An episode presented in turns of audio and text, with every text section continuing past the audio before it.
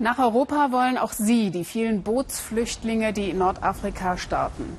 Erst in der vergangenen Woche hat die, italienische Küstenwache wieder 400 von ihnen aus Seenot gerettet. Sie flüchten aus Bürgerkriegen wie in Syrien oder vor staatlicher Repression.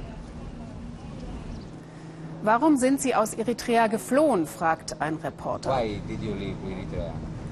Weil ich dort Probleme habe. uh, Eritrea ist eine Diktatur. Ja, aber der lange Arm der Diktatur verfolgt die Flüchtlinge auch noch, wenn sie es ins sichere Europa geschafft haben. Man mag es kaum glauben, aber der eritreische Staat kassiert bei seinen Landsleuten auch in Deutschland, Schweden oder der Schweiz noch ab. Selbst auf deutsche oder schwedische Sozialhilfe versucht Eritrea Steuern einzutreiben. Esther Saub und Lena Kampf zeigen das in einer beeindruckenden Recherche. Fünf Jahre war Natnael Tesfaye auf der Flucht, bis er hier ankam, in Schwedens Hauptstadt Stockholm. Eine Odyssee kreuz und quer durch Afrika, nur um der Diktatur seiner Heimat zu entkommen. Ich bin von Eritrea aus über Äthiopien in den Sudan geflohen. Dort wurde ich entführt und nach Ägypten gebracht. Ich kam frei und wurde abgeschoben zurück nach Äthiopien. Dann bin ich wieder los in den Sudan. Ich wurde nochmal entführt und musste Lösegeld zahlen. Schließlich habe ich es über Libyen nach Italien geschafft und von dort hierher nach Schweden. Im Oktober 2013 hat er die verheerende Bootskatastrophe vor Lampedusa überlebt. Ein Schock, der sich mit der Zeit in Trauer verwandelt hat. Aber alles ist besser als die Unterdrückung in Eritrea. Nur, die könnte ihn bald wieder einholen. Sobald sein Pass abläuft, muss Natnael Tesfaye hier vorsprechen, im eritreischen Konsulat von Stockholm. Oppositionelle geben uns ein heimlich gedrehtes Video. Es zeigt, was hier hauptsächlich geschieht. Es werden keine normalen Gebühren berechnet, sondern Steuern eingetrieben. Jeder Exil-Eritreer, der eine Dienstleistung vom Konsulat will, muss zahlen. Zwei Prozent seines Einkommens. Rückwirkend. Ab dem Datum der Ausreise. Kaum einer zahlt freiwillig, aber wenn Schweden offizielle Papiere fordert, haben sie keine andere Wahl. Die Steuer ist eine Zwangsabgabe an den Diktator, über die nur wenige Eritreer offen sprechen. Die Angst vor dem Regime reicht bis nach Europa. Anonymisierte Quittungen wie diese vom Juni 2014 zeigen, welche Summen fällig werden können. Hier sind es umgerechnet rund 5000 Euro. Die Journalistin Meron Estefanos hat uns die Unterlagen gegeben. Sie selbst hat noch nie bezahlt. Seit bald 30 Jahren lebt sie in Schweden und kämpft gegen die Gängelung ihrer Landsleute. Es gibt diesen Spruch in Eritrea, die Regierung verbreitet ihn. Unser Arm ist lang genug, um dich zu erreichen, wo immer du bist. Das sagen sie. Sie unterstützt eritreische Flüchtlinge, die neu in Schweden ankommen. Auch Natnael Tesfaye hat sie geholfen, Asyl zu beantragen. Die Flüchtlinge haben Angst. In Eritrea wird dir alles vorgeschrieben, wie du lebst, was du denkst, in welche Schule du gehst. Alles entscheidet die Regierung. Gegen diese Bevormundung versucht Meron Estefanos anzugehen. Sie arbeitet für Radio Erena, das von Paris aus nach Eritrea sendet, um die Menschen dort wachzurütteln. Für die Oppositionelle ist die Regierung in Asmara menschenverachtend und deren Behauptung, Exil-Eritreer würden freiwillig 2% Steuer zahlen, widerlegt sie mit gut dokumentierten Beispielen. Ich kenne eine Frau, sie hat gezahlt, weil sie von ihrer Mutter ein Haus geerbt hat. Sie wollte es ihren Brüdern in Eritrea überschreiben. Die Regierung teilt ihr mit, dafür brauche sie eine Vollmacht und für die sollte sie die 2% Steuer zahlen.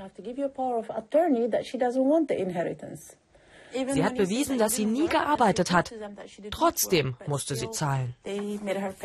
Und zwar von ihrer Sozialhilfe.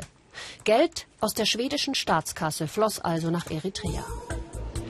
Damit möglichst viele Exilanten die 2% Steuer zahlen, setzt die eritreische Regierung sogar deren Angehörige in der Heimat unter Druck. Die sogenannte Aufbausteuer ist eine sichere Devisenquelle. Rund eine Million Eritreer leben im Ausland. Die meisten von ihnen im Sudan, in Saudi-Arabien und den Emiraten. Gefolgt von den USA und Kanada. Hinzu kommen Skandinavien und die Schweiz. Die größte eritreische Exilgemeinde Europas lebt in Deutschland. Rund 50.000 und sie werden täglich mehr. Wir treffen einen Eritreer, der sich lange geweigert hat, Steuern zu zahlen. Nun hat er kapituliert. Er will unerkannt bleiben, hat Angst, dass das Regime auch hier nach ihm greift. Ich lebe seit zwölf Jahren in Deutschland, könnte längst deutscher Staatsbürger sein. Aber dafür brauche ich Dokumente von der eritreischen Botschaft. Die bekomme ich nur, wenn ich jetzt die Steuer zahle. Vor wenigen Wochen hat er sein Konsulat angerufen. Die Antwort, er muss rückwirkend zahlen, und zwar mehrere tausend Euro. Dabei hat Eritrea im Juli 2011 der Bundesregierung zugesichert, dass das Geld nicht mehr über diplomatische Vertretungen eingezogen würde. Ein Interview dazu bekommen wir nicht. Auch das Auswärtige Amt gibt uns keine Auskunft vor der Kamera. Aber eine Anfrage der grünen Abgeordneten Luise Amtsberg zeigt, dass die Bundesregierung Eritrea vertraut. Zitat, die Steuer wird nicht mehr von der Botschaft eingetrieben. Stimmt nicht. Die Botschaft organisiert immer noch den Geldtransfer. Nur eingezahlt wird jetzt direkt in Eritrea. Wir bekommen ein Botschaftsdokument, das beweist, Bescheide und Quittungen werden weiterhin in Berlin bearbeitet und erledigt. Die Frankfurter Rechtsanwältin Antje Becker ist spezialisiert auf Ausländerrecht. Sie kennt die Probleme der Eritreer, die keine Steuer zahlen.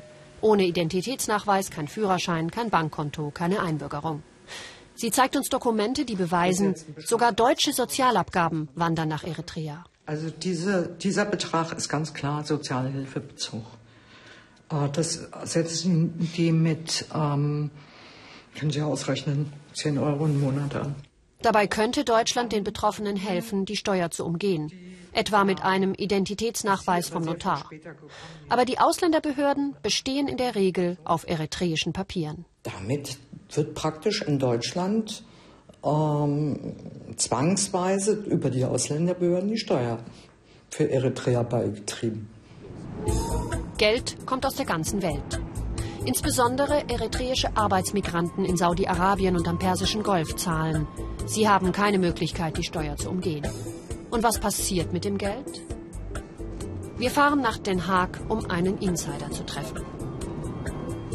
Kubrom Dafla hat Anfang der 90er Jahre das System mit aufgebaut, über das Geld aus dem Ausland nach Eritrea fließt. Das war kurz nach der Unabhängigkeit. Der heutige Diktator galt damals vielen als Hoffnungsträger. 2009 hat Dafla Eritrea verlassen und in den Niederlanden politisches Asyl erhalten. Er gehört heute zu den schärfsten Kritikern seiner ehemaligen Parteigenossen. Wir zeigen ihm Zahlungsquittungen aus Schweden und Deutschland und erfahren, dass dieses Geld in den eritreischen Finanzbehörden nie ankommt. Diese Steuer fällt nicht unter das Steuererhebungsgesetz. Ich war mehr als drei Jahre Chef der Steuerbehörde. Ich kenne alle Steuern im Land. Die sogenannte Aufbausteuer gehöre nicht dazu, erklärt Dafla, denn das Geld der Exil-Eritreer gehe an der Steuerbehörde vorbei, direkt ans Büro des Präsidenten. Um es ganz präzise zu sagen, dieses Geld wird verwendet für die Pläne des Präsidenten. Glauben Sie, dass die eritreische Regierung mit diesem Geld Terrorgruppen in den Nachbarstaaten finanziert? Mit Sicherheit. Dabei ist nicht wichtig, ob die 2% Steuer direkt an diese Gruppen geht. Sie ist Teil eines Fonds, der hierfür verwendet wird. Nicht unbedingt direkt für Waffenkäufe.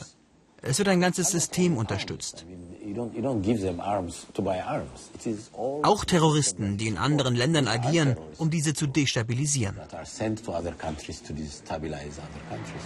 Mogadischu im Februar. Nach wie vor besteht der Verdacht, dass die eritreische Regierung Gruppen unterstützt, die solche Anschläge verüben. Natna El Tesfay will das Regime, vor dem er geflohen ist, nicht auch noch von Stockholm aus finanzieren. Und Staaten, die Menschen wie ihm Asyl geben, sagt die Journalistin Meron Estefanos, sollten sie auch vor dem langen Arm der Diktatur schützen, vor der sie geflohen sind.